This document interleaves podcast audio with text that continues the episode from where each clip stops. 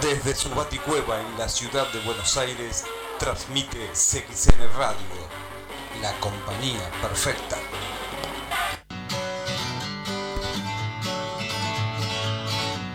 Estás escuchando CXN. Feeling my way through the darkness,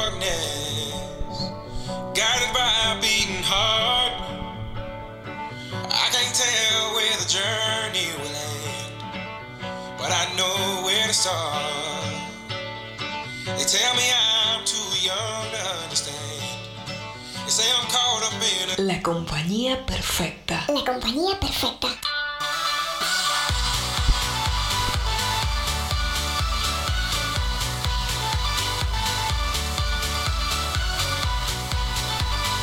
CXN. CXN presenta.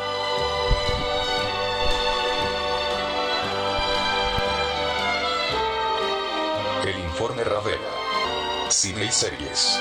Bajo el análisis de Flavio Ravela.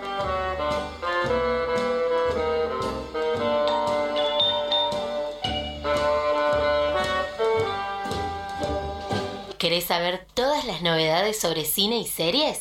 Flavio Ravela te brinda el mejor informe por Radio CXN. Ya comienza la función.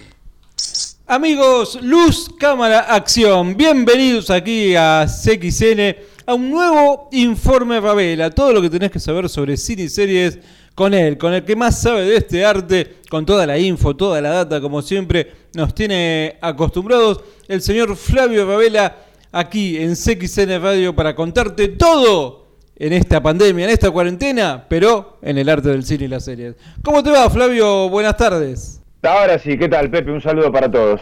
Bien, bien, Flavio, la verdad que un placer tenerte nuevamente aquí en el aire de CXN Radio, obviamente para saber con las novedades, la data que siempre nos traes y nos traes acostumbrados de cine y series y algún que otro bonus track, ¿no? Que siempre nos comentás.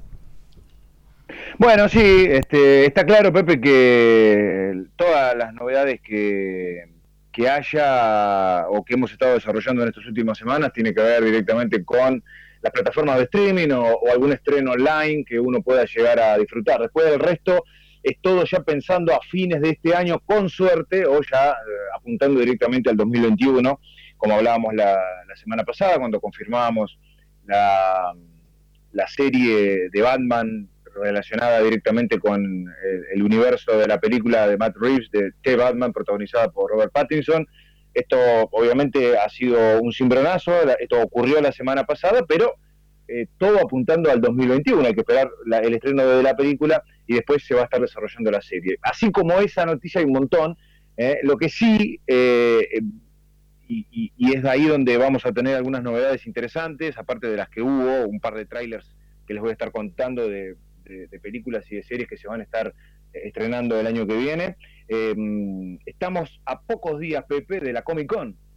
¿eh? La Comic Con que obviamente fue suspendida eh, por la pandemia, pero que eh, fue suspendida en forma presencial, pero sigue en pie y se reestructuró eh, eh, en forma virtual. Así que el día 23 de julio se va a estar desarrollando eh, a nivel eh, online, streaming, va a haber un streaming disponible para poder verla, la, la Comic Con Home, como la- la determinaron, en la cual va a haber paneles y en la cual varios eh, integrantes de producciones que están en desarrollo pensando eh, en, futuros estrenos van a, estar presentes. No sabemos bien cómo está organizado, si va a ir ya grabado y lo tienen editado y lo van a presentar, o si va a haber alguna especie de Zoom general con entrevistas en vivo. Yo intuyo que puede llegar a ser eso lo que, lo que podemos llegar a ver.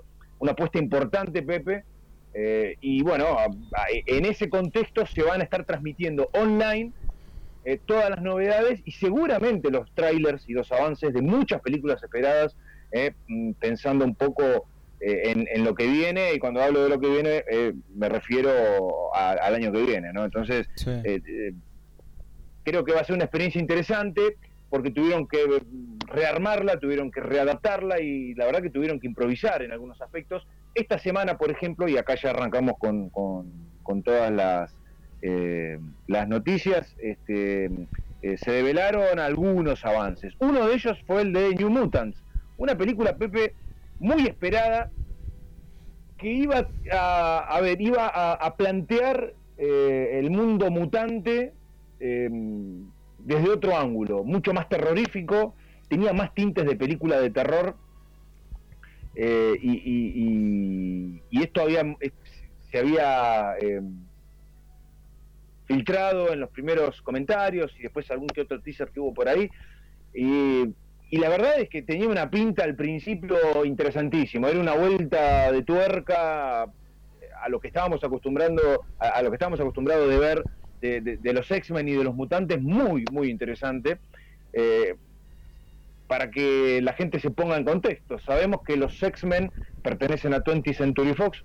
Eh, hoy forma parte de Disney y forma parte de todo lo que es el universo marveliano. Ya los X-Men pueden formar parte del universo cinematográfico de Marvel, pero todas las películas anteriores que se hicieron eh, pertenecían a 20th Century Fox. Disney no había comprado la franquicia, eh, o la cadena, mejor dicho, dentro de la cual estaba la franquicia. Sí. Entonces, todas esas películas habían ido por fuera. En general, eh, salvo raras excepciones, eh, las películas de, X-Men marcaron una época, son muy buenas, pero eh, obviamente este, la idea de em, cambiar un poco el tono de los mutantes y hacerlo directamente terrorífico o con tintes eh, significativos para, para lo que es esa franquicia, bueno, había sorprendido a más de uno y la expectativa había sido enorme. En el medio pasaron un montón de cosas, eh, dentro de las cuales eh, estuvo la compra de, Disney y, y esa compra eh, lo que hizo fue empezar a postergar y demorar un estreno que después con la pandemia terminó estirándose mucho más. Esa postergación, Pepe, eh, está directamente ligada con estas cuestiones que tienen los estudios de no estar tan de acuerdo con el contenido de determinada película, de empezar a meter mano o sugerir, entre comillas, y la, termine, y la película termina eh, siendo totalmente opuesta o muy diferente a la idea original del director. Ah, mirá Esto que, está muy de moda hoy en día. qué loco, ¿no? Todo Claro, eso. esto está muy... Claro, y, y está muy de moda, eh, o por lo menos ha estado en los portales de noticias más importantes, justamente por la Schneider Cut, la versión de Liga de la Justicia de Schneider. La película que vimos en el cine y la que se vio después en Blu-ray es totalmente diferente a la que se va a ver en HBO Max el año que viene. Es la versión del director. Entonces, con New Mutant pasó algo parecido y los rumores eh, que empezaron a aparecer es que el estudio no estaba conforme con lo que habían hecho. Los avances, Pepe, realmente eran increíbles, espectaculares, pero siempre decimos lo mismo, si todas las películas fuesen como los avances no habría Sí. películas malas. Sin embargo, eh, tenía un tono realmente oscuro, realmente oscuro y, y- y yo diría casi terrorífico, eh, y la expectativa había sido enorme. Cuando empezó a retrasarse el estreno, se empezaron a filtrar estos rumores de que la película no iba a ser lo que vimos en los avances. Cuando Disney compra la, la- la- la cadena Fox, eh, y, y dentro de, la- de- de lo que es Fox, todos los productos que Fox eh, apadrina, entre ellos eh, el universo de los mutantes, eh, bueno, eh, se, se empezó a filtrar de que el tono de Disney es más familiero, y que lo que habían armado para New Mutants no era lo que eh, Disney quería. Lo cual nunca se terminó de confirmar, porque a ver, en definitiva, Disney compra Fox y, pa- y para aquellos que ven Fox eh, por, por televisión, es un canal adulto Fox. Sí. El contenido de Fox en general, a, a nivel series, a nivel cinematográfico, hay cosas para chicos, por supuesto, están los Simpsons y hay, y hay también eh, American Dad y, y Family Guy, por ejemplo, y otros eh, productos que aquí en Latinoamérica no se ven, pero que la cadena Fox transmite en, en sus repetidoras en los Estados Unidos. Eh, pero siempre se consideró, se consideró una cadena adulta, es decir, con, con contenido adulto, eh, con violencia, no todo violencia obviamente, pero sí películas algunas fuertes o con mucha acción o, o- o un poco más explícitas, y no tan eh, ese tono familiero que Disney tiene en la mayoría de sus productos. Bueno, Disney para eso tiene su canal, o sus canales, ¿no? Obvio. La cuestión es que sea una o sea la otra, eh, la película nunca se estrenó. Ajá. y se demoró y se dilató y, y- y hubo alguna declaración que tenía que ver con el con el con el director de que, que es eh, Josh Boone eh, que bueno que la película no a ver, que había retrasos, que había demoras o, o no, o no estaban de acuerdo en los conceptos creativos. La realidad es que la película estaba terminada y el rumor que corre es que se cambió casi en su totalidad, lo cual No. por el momento es incomprobable, pero eh, uno entiende, Pepe, que eh, estas, estas cuestiones, a ver, eh, le sacaron las ganas al público de, de- de- de querer verla, porque el contenido que habíamos visto en los primeros avances, después fue manoseado, fue desmentido y por ahí la cosa terminó desvirtuándose y, y el público, mientras esperaba, no sabía con qué se iba a encontrar. Claro. Y toda esa expectativa que había al principio, bueno, eh, se- al demorarse permanentemente se terminó este, enfriando un poco. Te iba, te iba a preguntar, perdón Flavio, te iba a preguntar, Sí. eso es lo que vos nos estás comentando, ¿no? El hecho sí, este, no, no, no pierde la esencia con todos esos cambios la película. No, no, bueno, lo que pasa es que los cambios no los sabemos todavía. Ajá. Eh, eh, a ver, eh, fueron todos rumores, rumores que tomaron fuerza, claramente eh, y permanentemente. Sí. Y a ver, algún motivo había por el cual la película no se estrenaba, porque cuando Disney compra la fran- compra Fox y la franquicia, hubo productos que se suspendieron, estaban en preproducción y no se supo muy bien qué iba a pasar con New Mutants. Después, en el medio salió salieron los voceros de Disney a decir que el proyecto seguía, que la película se iba a terminar. Bueno, la realidad, Pepe, es que después de todo este lío apareció la pandemia, la película se iba a estrenar el 3 de abril eh, y obviamente está postergada y se ha corrido ya definitivamente para el año que viene. En el día de ayer tuvimos un avance, eh, un pequeño avance de 50 segundos de New Mutants, eh, que mm, tiene como protagonista a, a Macy Williams, ustedes la, la recordarán por su papel eh, en Game of Thrones, y también está Charlie Heaton, que es uno de los protagonistas de mm, Stranger Things, entre otros actores. La realidad es que este avance un poco confirma lo que habíamos visto en los primeros avances y eso Ah. da un poco de, de- de tranquilidad porque el tono sigue siendo bastante terrorífico, sigue siendo oscuro, sigue siendo eh, eh, psicológico, lúgubre eh, y bueno, eh, entendemos que eh, quizás el producto final sea más parecido a lo que creíamos al principio. La realidad y el tema de toda esta cuestión, Pepe, es que habrá que ver cuánto de lo que se hizo originalmente llega a los cines, más allá de que lo, lo- lo que se pueda llegar a ver coincida con el relato original, habrá que ver cuánto se recortó en el medio. Vos sabés que estas cosas se terminan filtrando Sí, más tarde o más obvio. temprano, ¿no? Sí, sí.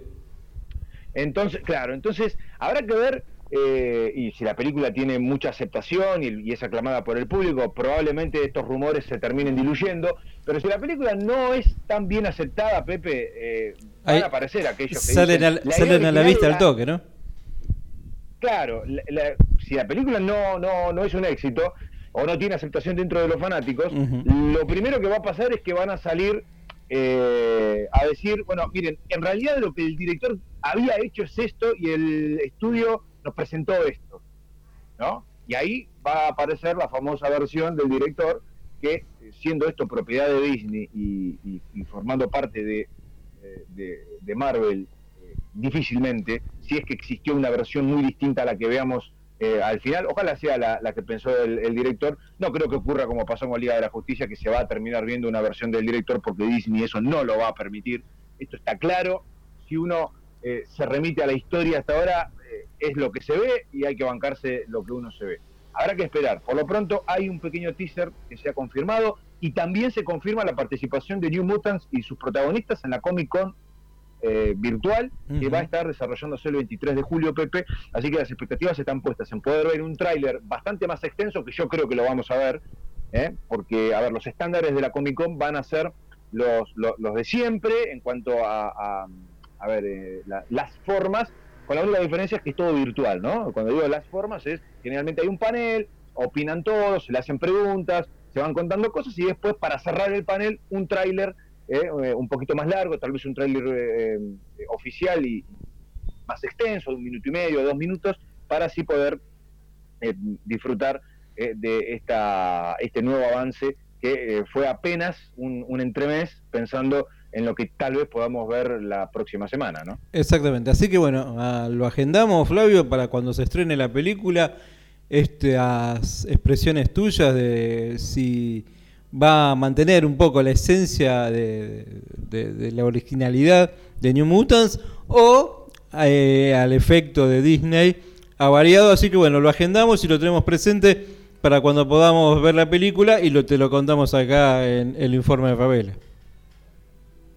Bien, bien, está, eh, está claro esto. Eh, sí, seguramente, y no se ha develado mucho todavía, habrá otros paneles y tendremos muchas novedades. Intuyo, Pepe, que el próximo programa va a estar cargado de noticias porque esa, esta Comic Con virtual va a traer un montón de novedades, como siempre pasa. ¿eh? Aunque sea virtual, eh, entendemos de que, de que va a estar llena de sorpresas y vamos a tener un montón de avances y de, con- y de confirmaciones.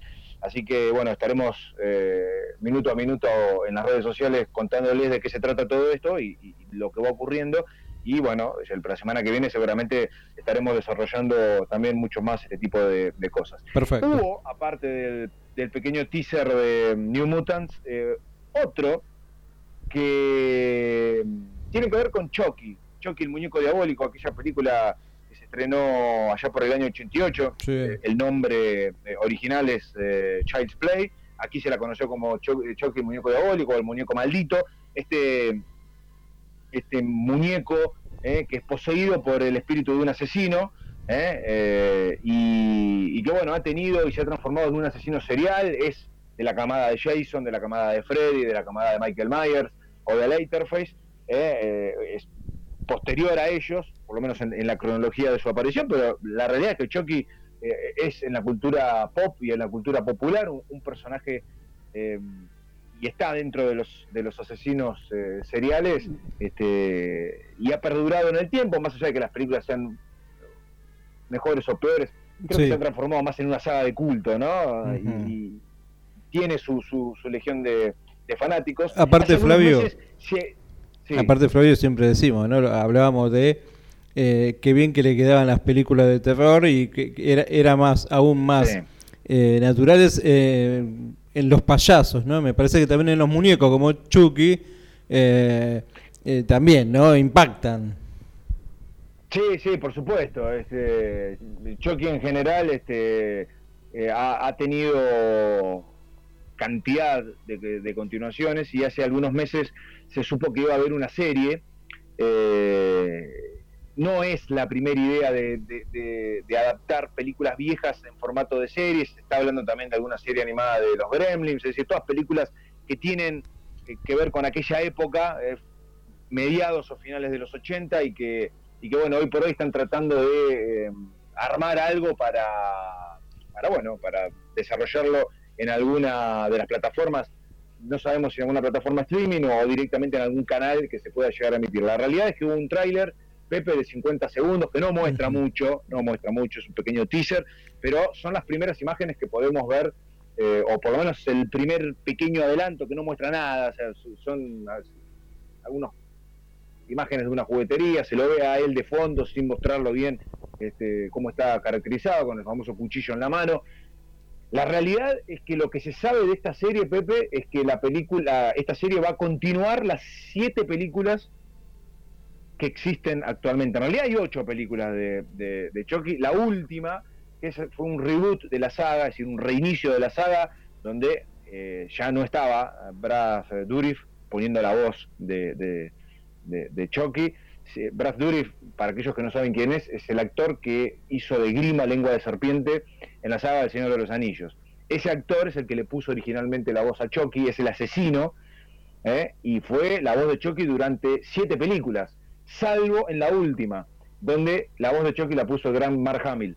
¿eh? Eh, eh, fue un, reboot. Bueno, la idea es que esta serie tome la posta de siete películas anteriores al reboot que vimos el año pasado. Entonces va a tomar un poco la posta. De Chucky hubo decenas de películas eh, eh, o, o de adaptaciones. Estuvo la segunda parte, la tercera, La novia de Chucky, La maldición de Chucky, Chucky 7, El hijo de Chucky. Tienen para elegir lo que se les ocurra con Sí. este personaje eh, y, y su obsesión. eh, hablo del asesino, del personaje de Brad Dourif, de, de, bueno, de, de poder salir de ese, de ese cuerpo de plástico que es este, este muñeco, eh, o, o- o por lo menos eh, hacer magia negra como para que ese muñeco termine siendo un ser vivo, ¿no? Esto lo hemos visto en varias de sus películas. Veremos cómo se desarrolla eh, una serie, porque hay ocho películas y se han contado casi todas las historias que, que, se- que- que puede haber sobre este muñeco que ha ido asesinando a todos los dueños a los que tuvo. En algunos casos se volvió al- al- a retomar el personaje original, a Andy. Andy fue el primer dueño que tuvo el, Chucky maldito.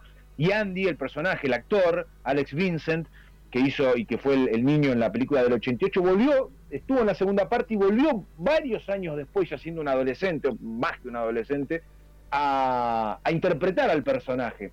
Eh, fue un cameo en, una de las últimas películas de, de Chucky, o sea que hay personajes que han, han ido y venido en esta, en esta saga. Bueno, hemos eh, visto un, este pequeño teaser que no hace más que confirmar la serie y bueno, eh, al no mostrar prácticamente nada de ella, deja las primeras imágenes, entre comillas, de lo que será esta serie que se va a estar desarrollando, eh, según lo que sabemos, para eh, estar estrenándose en algún momento del año que viene. Sí, sí, seguramente como vos decís, ¿no? Con tantas películas, tantas este, ramificaciones, la novia, el hijo, me parece que eh, en sí la serie y- ya tiene alguna bonificación exitosa en el sentido de que Chuck es un producto que atrae, ¿no? Son sagas que, mm, a ver, no mueren. Por, a- en algún momento se las olvida un tiempo, pero después las vuelven a traer. Pasó lo mismo con Halloween. El otro día hablábamos de Halloween Kills, eh, eh, eh, esta, esta nueva versión, trayendo a Jamie Lee Curtis otra vez, y un avance genial que pudimos ver la semana pasada. Son personajes que permanentemente vuelven. Entonces, eh, este, hay mo- ya sea en serie o a modo de reboot en el cine o a modo de continuación también en el cine, están ahí permanentemente. Entonces, Sí, sí. creo que va a ser interesante poder eh, verla, esta serie, en el momento en que se estrene y ver a ver de qué se trata, cómo está hecha, de qué tipo de efectos manejan, eh, para, para, mm, para ver bueno si, si puede sobrevivir a, a un mundo que está repleto de series y que no todas sobreviven en una primera temporada. ¿no? Exacto, era así que una serie pesadita, ¿no? Bien, bien, así de, de, de fuste como para esperar y para ver qué pasa con el muñeco maldito, Flavio.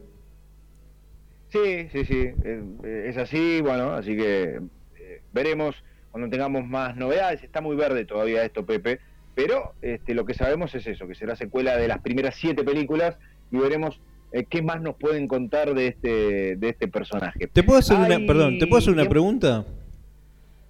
Sí, Porque hablando obviamente de, de- de películas y series, estamos en esa, en este tiempo, en este presente, donde las series pesan más que una película en sí. bueno, eh, yo creo que el, el cine es el cine y no se puede Sí. cambiar. ¿eh? No, no, obvio. A ver, la, la- la- experiencia, Pepe, de, de, de poder ir al cine y, y los presupuestos que se manejan para, para el cine sigue siendo diferente, sigue siendo otra experiencia. Lo que sí está claro es que la televisión, hoy en día, cuando digo la televisión me refiero a las series, han, han cambiado en un 200% a lo que era antes. A ver, teníamos, si uno se, se remite a los 80, en los 80, aparte de las sitcom, que siguen existiendo, este, mm, había series, pero eran muy diferentes a lo que a lo que estamos acostumbrados hoy, ¿no? Había series de acción, series que, que, a ver, perduraron en el, en el tiempo y que, bueno, se, se han manejado este, mm, eh, y son hoy por hoy de Sí. culto, pero lo- los productos que estamos viendo hoy y lo que vamos a ver todavía, porque lo que vamos a ver todavía, se me viene a la cabeza la serie del Señor de los Anillos, los productos de Marvel que está, que está desarrollando Disney Plus y que bueno, no ha podido todavía estrenar ninguno, las series live action de Star Wars, que manejan productos, eh, presupuestos cinematográficos. Claro. Entonces, este, estamos hablando de eh, muchísimo dinero ¿eh? para lo que es una serie, porque hay que adaptar ese tipo de,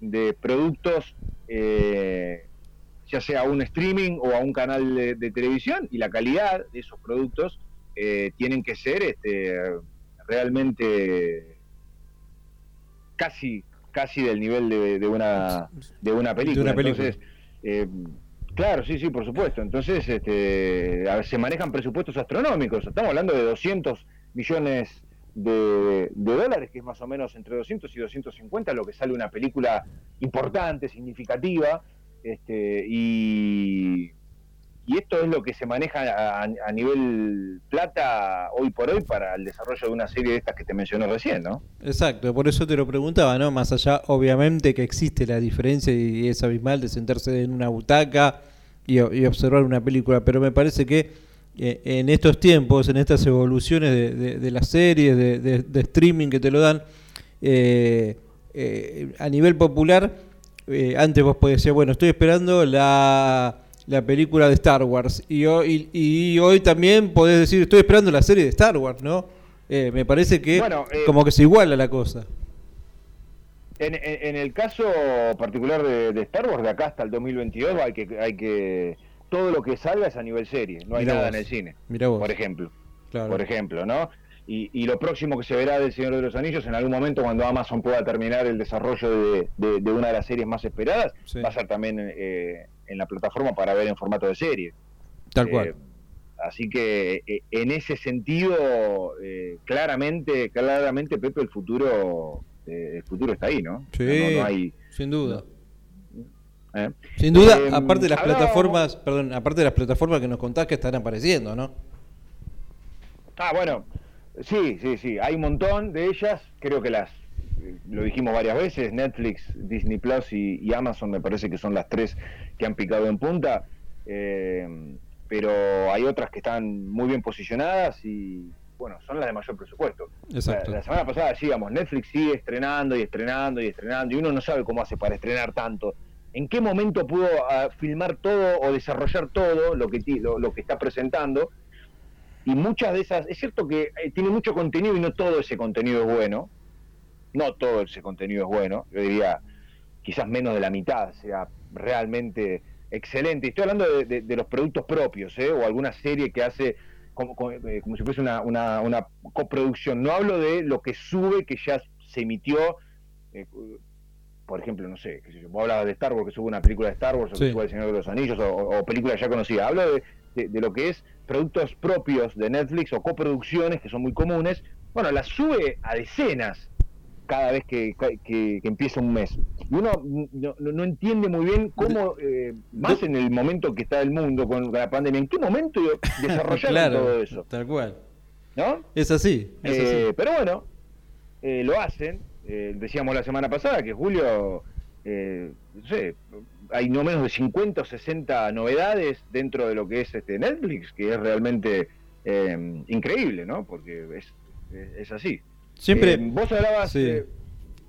sí, sí, vos hablabas recién de, de- de Star Wars y esta semana eh, hubo ah, algunas novedades y tienen que ver obviamente con una serie que se confirmó para algún momento del año que viene, una serie animada. Los rumores después de que terminó la séptima temporada de Clone Wars era que Disney estaba planeando hacer una secuela de otra serie animada, que es eh, anterior a Clone Wars, que se llamó Rebels, an- anterior por lo menos a la última temporada, a la séptima temporada de Clone Wars. Y la idea era que sea una secuela que no iba a llevar el mismo nombre, pero que sí iba a continuar la historia de varios de los personajes que habíamos visto ahí.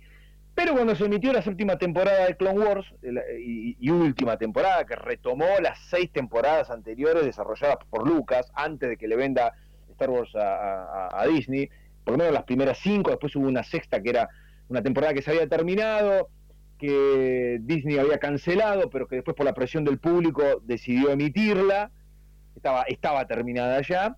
Y, el año pasado en la Star Wars Celebration anunció que iba a haber una última temporada de Clone Wars y que con esto se iba a cerrar todo este arco entre episodio 2 y episodio 3. La realidad es que después de que se emitió la séptima temporada de Clone Wars, hace algunos meses atrás, se empezó a eh, comentar o empezaron a surgir los rumores de que, aparte de todo lo que ya Disney tenía planeado eh, hacer, estaba pensando hac- hacer algún spin-off de Clone Wars tomando a uno o varios personajes de Clone Wars para que tengan su propia serie, probablemente no, se sabía en ese momento si a modo de precuela o en algún momento de Clone Wars o, a modo de secuela de, de- Clone Wars, o sea, un poquito más adelante.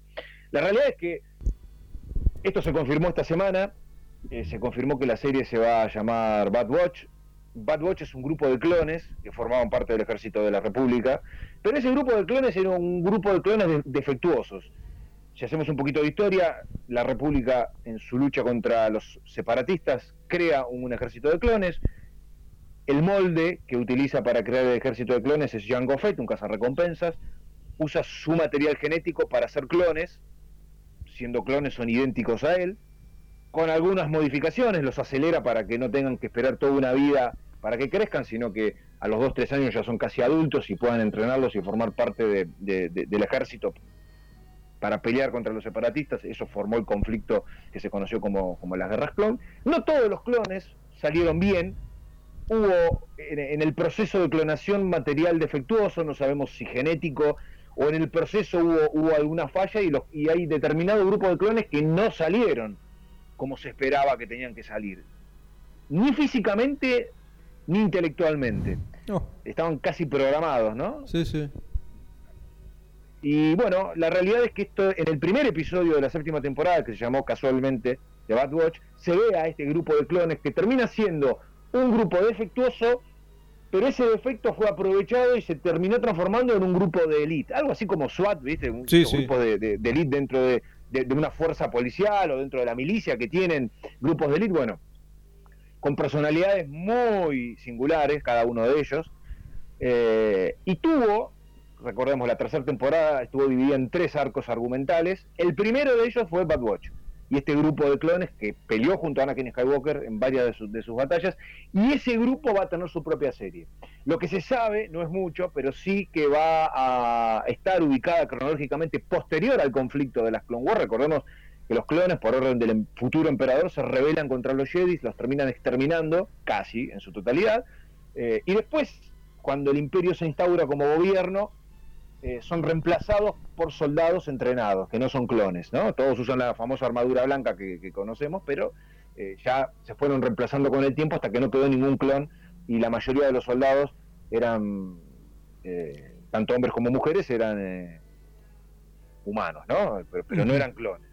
Este grupo sobrevivió, no fueron los únicos clones que sobrevivieron, porque lo que esta serie va a contar eh, es justamente eso, cómo se han tenido que ganar la vida posterior al conflicto, seguramente eh, contrabandistas, cazarrecompensas, etcétera. Veremos qué, qué- qué historia van, desarrollando. Esto no cancela la otra serie animada que iba a ser secuela de Rebels, que no es oficial todavía, pero imaginamos que ese proyecto va a seguir en pie. La única pregunta que nos hacemos es si era necesaria esta serie. El tiempo lo dirá.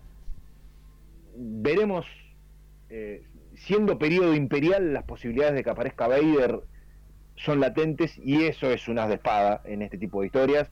Veremos qué tiene pensado, imaginamos que va a estar Dave Filoni metido en el medio, nosotros le- siempre decimos lo mismo, a Filoni y a Favreau le damos todo el crédito, absolutamente todo el crédito, porque son las dos personas que más entienden hoy por hoy de Star Wars en el mundo y, están involucrados y están trabajando en los distintos proyectos, tanto en Mandalorian como lo que vimos en Clone Wars y en las futuras series. Entonces, veremos, veremos qué es lo que va a pasar, pero la realidad es que esto es lo que se ha confirmado esta, esta semana. Después ha habido alguna novedad que tiene que ver con la serie de Obi-Wan Kenobi, otra serie postergada eh, por distintas cuestiones, porque el guion no era del agrado de los directivos, se lo dieron a otra gente para que lo reescriba, se lo dieron a Dave Filoni y a Favreau también para que le echen un vistazo y vean a ver este, cómo armarlo. La serie de Obi-Wan iba a ser eh, primero una serie de seis episodios, después se habló de miniserie, bueno, si son seis episodios es medio de una miniserie, quizás tenga solo una temporada. La realidad es que después se empezó a especular de quiénes podían aparecer en esa serie, aparte de Iwan McGregor que está confirmado, esto se confirmó en la, en la Star Wars Celebration del año pasado. La realidad es que el rumor de que Hayden Christensen, que fue el actor que interpretó a Anakin Skywalker en episodio 2 y episodio 3, vuelva a interpretar al personaje, aunque en el periodo en el que transcurriría la serie, él ya es Darth Vader, no es más Anakin Skywalker, eh, estaba latente, sí, a modo de flashback. ¿eh? Se rumoreó, y ese rumor esta semana tomó mucha más fuerza, que Hayden Christensen habría firmado un contrato para trabajar en uno o más proyectos con Lucasfilm y con Disney. No sabemos bien, este rumor después se, se expandió un poquito más, no dejan de ser rumores, eh, eh, de que la participación de él en la serie iba a ser más que un cameo, que iba a ser casi un actor regular, lo cual nos eh, abre un gran signo de pregunta porque decimos, bueno, ¿y cómo lo van a poner a él? Eh, uno entiende que a modo de flashback, pero ¿cuántos flashbacks va a haber para que el actor esté regularmente en la serie? Prácticamente tenemos que, eh, tiene que ser una serie que viva de recuerdos, ¿no? Bueno, veremos qué, es lo que pasa. Fue título esta, esta semana Hayden Christensen nuevamente por estos motivos. Veremos eh, a dónde va a estar llegando esta, esta serie, que insisto, fue postergada, se espera recién, Pepe, para el 2022. Falta una eternidad todavía. Falta, obvio. Eh, y, con el, y con el tema de la pandemia se retrasó absolutamente todo lo que estaba planeado para su filmación. Eh, entonces, todavía, todavía hay, hay, habrá que esperar más y, tendremos que ver si hay alguna otra confirmación. Este año iba a ser la Star Wars Celebration, se terminó suspendiendo por la pandemia, no va a haber el año que viene, como les contábamos hace algunas semanas, recién en 2022, así que las, las, las novedades, Pepe, que puede llegar a ver eh, por ahora eh, están eh, un poco, por lo menos con la serie de, Obi-Wan, un poco lejanas. Todo se maneja a base de rumores. La otra gran saga de ciencia ficción de la que hemos tenido novedades después de mucho tiempo es Star Trek, Viaja a las Estrellas, ¿eh? que eh, tiene dos series en este momento eh, disponibles para que ustedes las puedan ver. Picard, protagonizada por Sir Patrick Stewart, que dicho sea de paso cumplió 80 años esta, esta semana y Discovery, que es la otra serie, está disponible en Netflix, la pueden ver, ¿eh? aquellos que, hayan visto alguno de los productos de Star Trek o sean fanáticos, si son fanáticos ya la deben haber visto las dos. Las dos series son muy buenas, la de Picard a mí me encantó, me parece una serie genial, que tiene un peso específico con, con Jean-Luc, eh, protagonizado por, por Patrick Stewart, enorme, es un personaje y es un actor de muchísimo peso, y un personaje muy querido por, por, todos. Y, y la otra serie es algo diferente a lo que se venía viendo. Hay dos temporadas de Discovery y hay una tercera en desarrollo. Eh, eso es lo que está disponible. Lo que hacía mucho tiempo que no se hacía con Star Trek era una serie animada. Las tiene, por supuesto. Star Trek tiene una cantidad de series enorme. Hay una serie original con los, eh, se desarrolló ya por finales de los 70 y los 80, una serie eh, que tenía a, la, tripulación original del Enterprise, ¿no? Hablamos de Kirk, del señor Spock, de de McCoy y bueno, todo el grupo eh, original. Este, ahora lo que se está desarrollando está más apuntado al público infantil, a modo de sátira, dentro de una de las naves de la Federación, eh, viviendo aventuras, se va a llamar Star Trek Lower Decks, que hubo, hubo esta semana un tráiler, pudimos ver las primeras imágenes, todos estos trailers que yo les estoy contando están subidos en arroba Flavio Ravela en Twitter, lo pueden ver, eh, hemos subido todos los trailers que han salido esta, em, esta semana. Esta serie en particular tiene un diseño como es habitual hoy en día, no es un diseño clásico, es un diseño más de estos tiempos que corren. A mí no es el diseño que más me gusta, pero, pero, pero, hemos dicho, hemos dicho también en este programa que, por ejemplo, Shira, que está disponible en Netflix y que es muy diferente a lo que vimos en los 80, aquellos que somos fanáticos de He-Man y digamos del universo, a mí me encantó.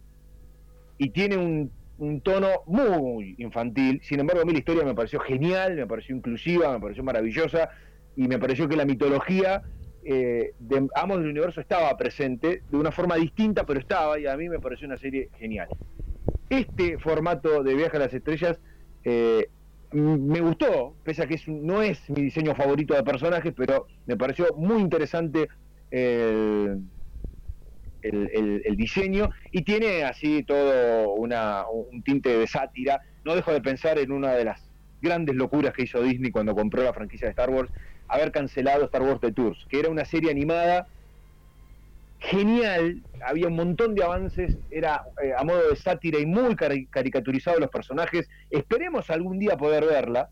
Eh, y no es que me queje, pero me quejo porque el producto era por lo que habíamos visto, era realmente genial, muy gracioso. Combinaba un montón de personajes de todas las épocas de, Star Wars. Por lo que se ve en esta de Star Trek, son personajes nuevos. Esto no quita de que puedan llegar a aparecer algunos personajes históricos. Veremos qué pasa con esta serie, Pepe, ¿eh? Eh, creada por, por Mike McMahon y que se va a estar estrenando el 6 de agosto de 2020. Lo bueno de las series animadas, Pepe, es que se pueden terminar pese a la pandemia. Porque los diseños se hacen todo desde estudios, no se necesitan actores, sí para poner las voces, pero todo eso se puede hacer en forma eh, distanciada y se pueden grabar y se pueden enviar y se puede editar y es mucho más fácil poder presentar este tipo de, productos que si es una serie live action con actores o una película donde hay un montón de protocolos y te tenés que trasladar a un montón de lugares y hoy es bastante complicado por la situación que está viviendo el mundo, ¿no? Obviamente, tal cual. Pero bueno, ¿no? Eh, eh, muchas novedades, de idas y vueltas, obviamente, con esta cuestión de, de este presente mundial, pero, pero mucho, ¿no? Mucho movimiento, Flavio.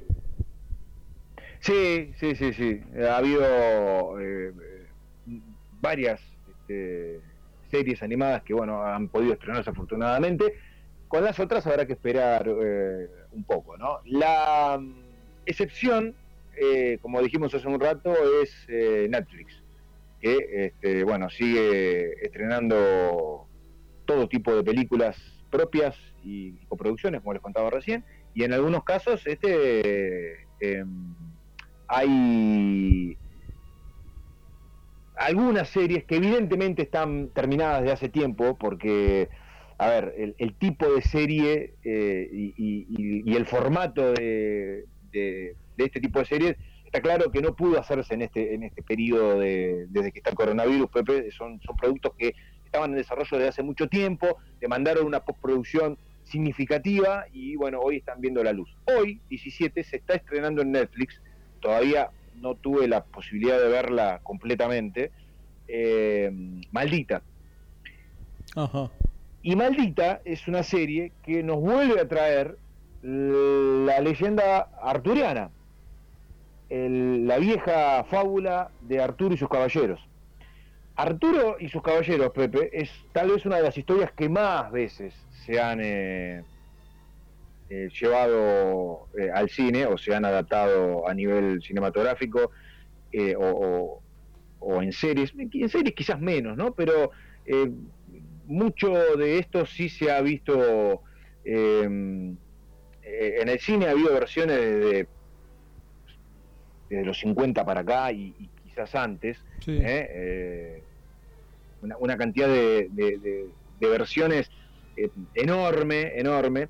Y mm, bueno, esta en particular eh, tiene no a un hombre como protagonista, sino a una mujer. Digo, digo a un hombre no porque, a ver, generalmente la, cuando uno habla de, Arturo, se refiere a él como rey de Camelot, eh, pese a que hay un montón de personajes eh, femeninos dentro de lo que es la, la, la leyenda. Sin embargo, esta serie apunta más a la famosa Dama del Lago.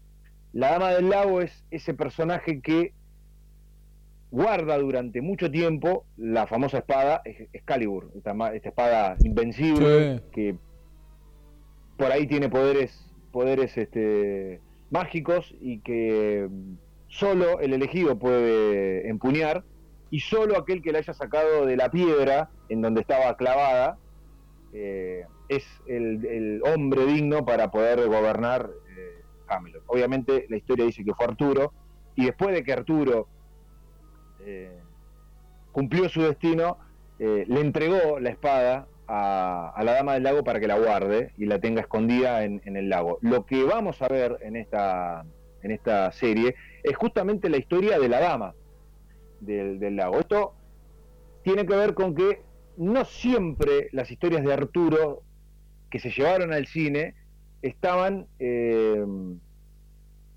vistas desde los ojos del rey Arturo. En muchos casos los protagonistas eran otros que formaban parte del séquito o que estaban dentro de la gama de personajes este, y se veía y se contaba la leyenda desde los ojos de otro personaje. Esto es lo que va a pasar en esta película eh, maldita. ¿no? Lo, vamos a ver, creo, por primera vez desde los ojos de la dama de, la dama del lago, ¿no? Este personaje este, que ha aparecido recurrentemente en la mayoría de las historias y que, a ver, es una historia que, así como Robin Hood y otras, Pepe, no, no se ha oxidado, ¿no? A ver, este, el, personaje de Arturo, em, cuando éramos chicos, por lo menos yo cuando era chico, siempre se decía que, que en realidad había existido y que después se fue mitificando con el tiempo, ¿no? La realidad es que fue siempre una fábula, por lo menos eh, es lo que se cree. Hay, relatos que, datan desde el año 1500, si uno se, tiene que ir atrás en el tiempo y, empezar a investigar un poco este, los, textos o los poemas. Muchas de estas historias salen de, poemas a modo de texto que, existían. Eh, no es un mito exclusivamente británico. Los franceses también en algún punto de la historia han tenido a Arturo como una figura importante dentro de su, de, su literatura. Y Arturo simboliza el rey ideal para una nación, ¿no? Hablamos de países monárquicos, ¿no? Como lo fue Francia durante muchos años, este, hasta la toma de la Bastilla, eh, de la que se cumplió justamente este mes, hace un par de días atrás, un nuevo aniversario.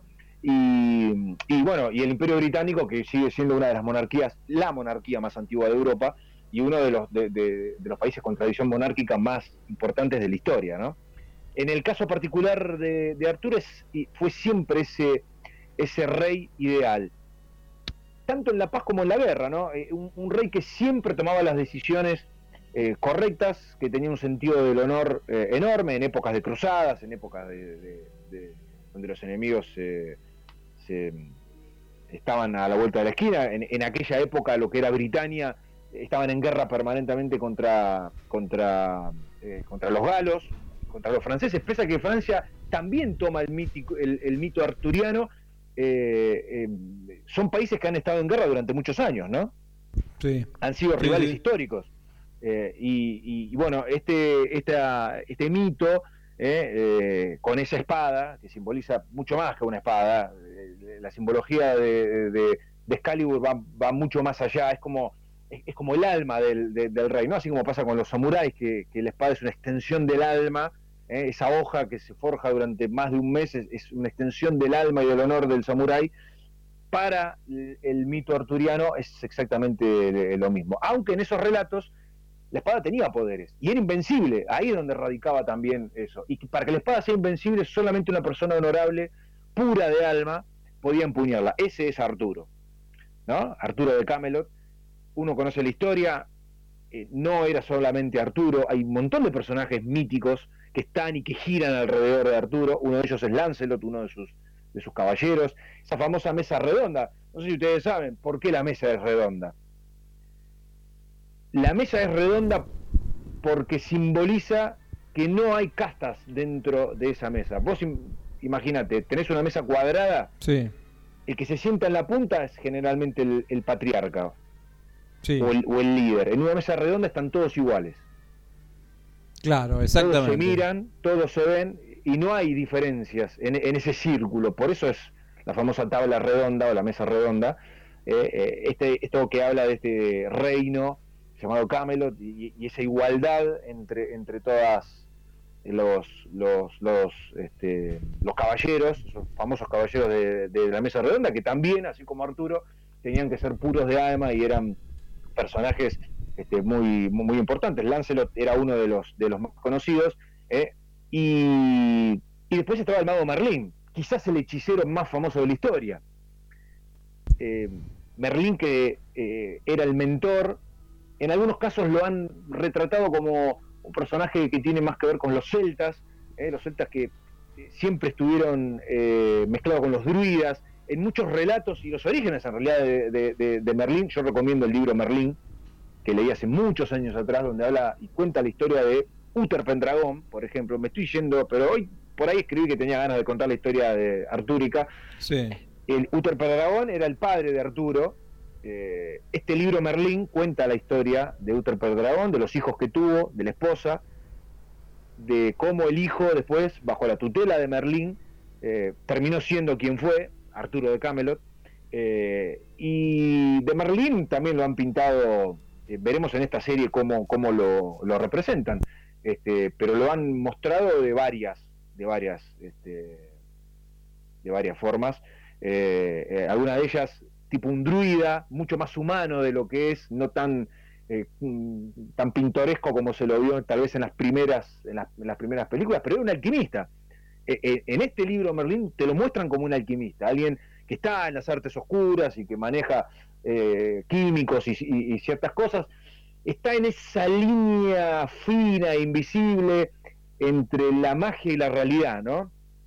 Hasta dónde tiene poderes o hasta dónde esa ciencia que él, maneja, que para la época eran considerados brujos, porque la realidad es que los alquimistas eran en general considerados hechiceros y brujos. Estamos hablando de, de- del siglo V, del siglo IV, ¿no? Eh, que es de donde datan los primeros años de- de Arturo. Esta historia, con eh, algunos personajes incluidos o no, ha sido, como yo decía, llevado al cine un montón de, veces.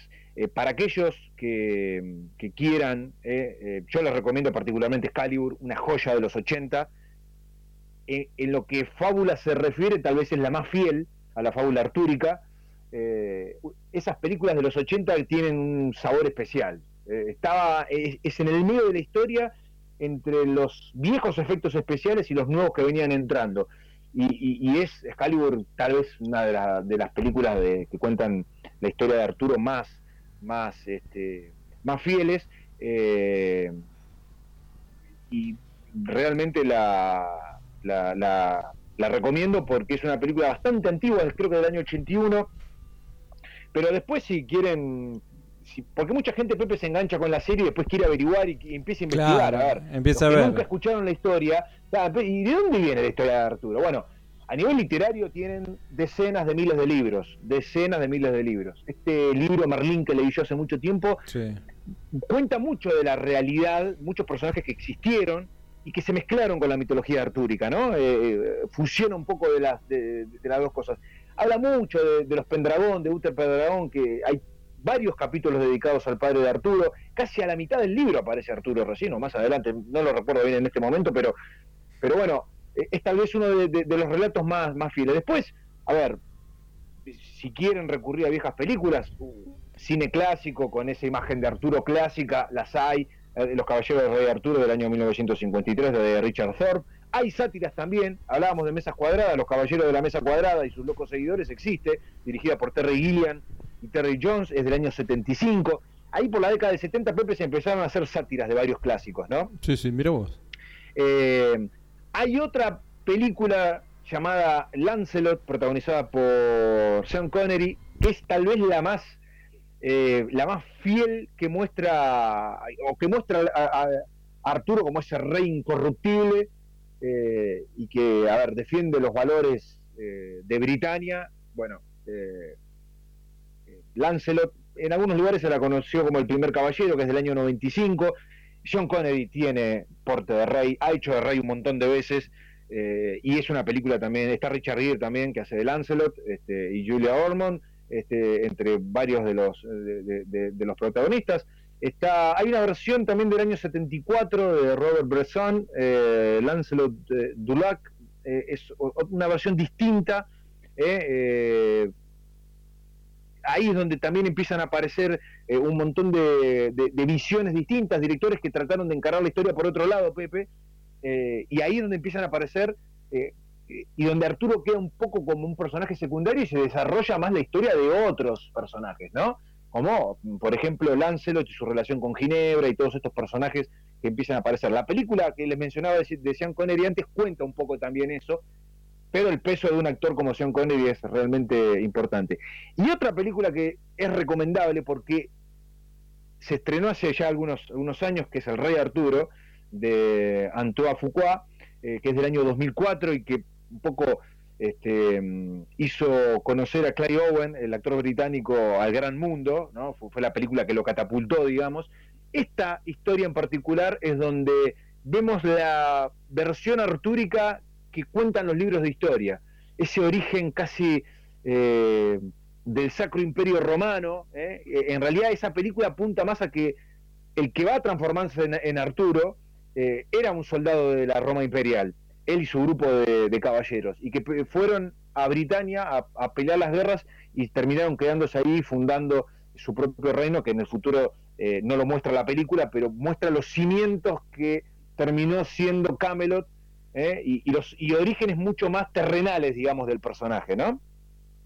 Es una película también recomendable. Ahí se puede ver eh, la, la- la pelea también de los de, de- de los romanos con los con los bárbaros británicos de esa época. Ahí aparece un Merlín, un- una versión mucho más druida de, de, Berlín, están los celtas también, y esta, esta historia de, de Antoine Foucault es, tal vez una de las, de las que nos ha mostrado la, versión más terrenal de, de, Arturo, ¿no? Hay otra también llamada Camelot del año 67, eh, está la versión de Disney, obviamente, eh, Merlín el Encantador del año, del año 63, una, una, película animada.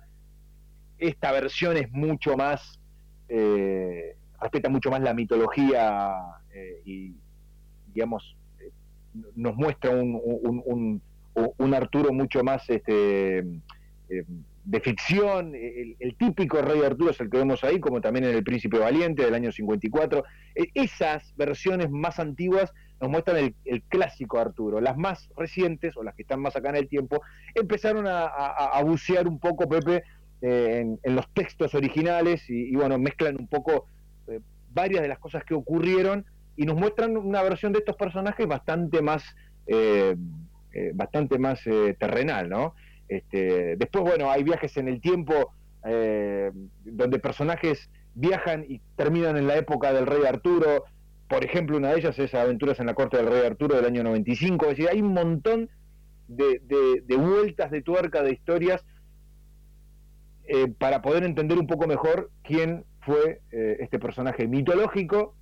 pero para los más acérrimos defensores de las monarquías, el rey ideal eh, que todo pueblo ha querido tener. Ese es Arturo, eh, a los que nos encanta la, monarquía, lo tenemos como un personaje importante, significativo, está presente en la literatura, les recomiendo siempre los libros, eh, porque ahí van a entender mejor quién era Arturo de Camelot, pero si ven esta serie y quieren investigar mucho más, hay un montón de películas, yo les mencioné algunas de ellas, pero si buscan van a encontrarse un montón de personajes este, y un montón de actores famosos que han interpretado eh, a este personaje eh, que, eh, insisto, en cuanto a los viajes en el tiempo, un joven de Connecticut en la corte del rey Arturo es una fábula que ha sido llevada un montón de veces al cine y es este famoso personaje que viaja en el tiempo y se encuentra que está en la corte del rey Arturo y ahí aparecen todos los personajes. Tienen para elegir un montón. Se va a hablar bastante de esta serie, Pepe, porque se está estrenando hoy. Netflix cuando estrena alguna serie así importante trae repercusiones,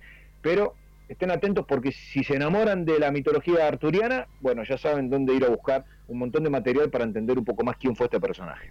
Sin dudas, interesantísimo, ¿no, Flavio? Todo lo que nos contás acerca de este personaje, como decís vos, con todos esos aspectos, ¿no? Para, para estar en este presente con esta nueva serie que nos contás, pero también para indagar, si no lo conoces, esas películas este, clásicas, ¿no? Del Rey Arturo y todos los ribetes que te viene contando Flavio Ravela aquí en su informe, aquí en CXR. Bien, Pepe, con Arturo y sus caballeros terminamos el programa de hoy. Perfecto, Flavito. Como siempre, un placer. Recordarle a los amigos dónde te pueden seguir en redes sociales. Bueno, en eh, Twitter, arroba Flavio Ravela, ahí subimos todos los rumores, información, trailers, etcétera. También en, eh, en Instagram, arroba Flavio Ravela. El podcast Lord Cinema está ya disponible el último episodio, el episodio número 8. Está, lo pueden buscar en Spotify, por ejemplo. Subimos igual en Twitter los enlaces para que puedan verlos. Y este mismo programa que Radio CXN va a estar repitiendo constantemente, lo vamos a estar subiendo entre mañana, sábado y el domingo. También en eh, mi podcast Lord Cinema para que ustedes puedan escucharlo cuantas veces quieran. Perfecto.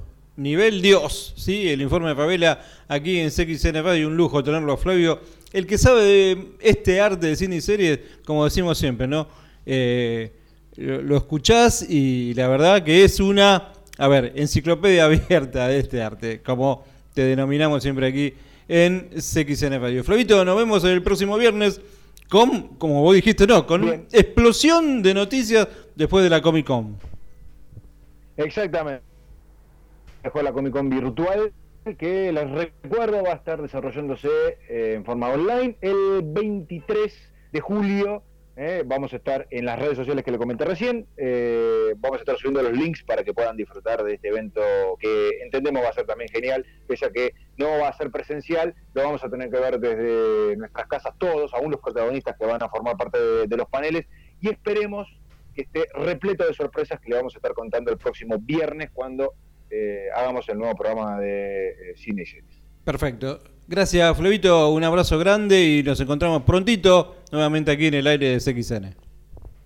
Un saludo para todos. Amigos, Flavio Ravela y su nuevo informe de cine y series pasó acá en tu radio online, en CXN Radio.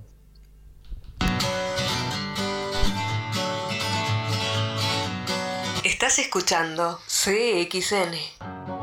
Feeling my way through the darkness, guided by a beating heart. I can't tell where the journey will end, but I know where to start. They tell me I'm too young.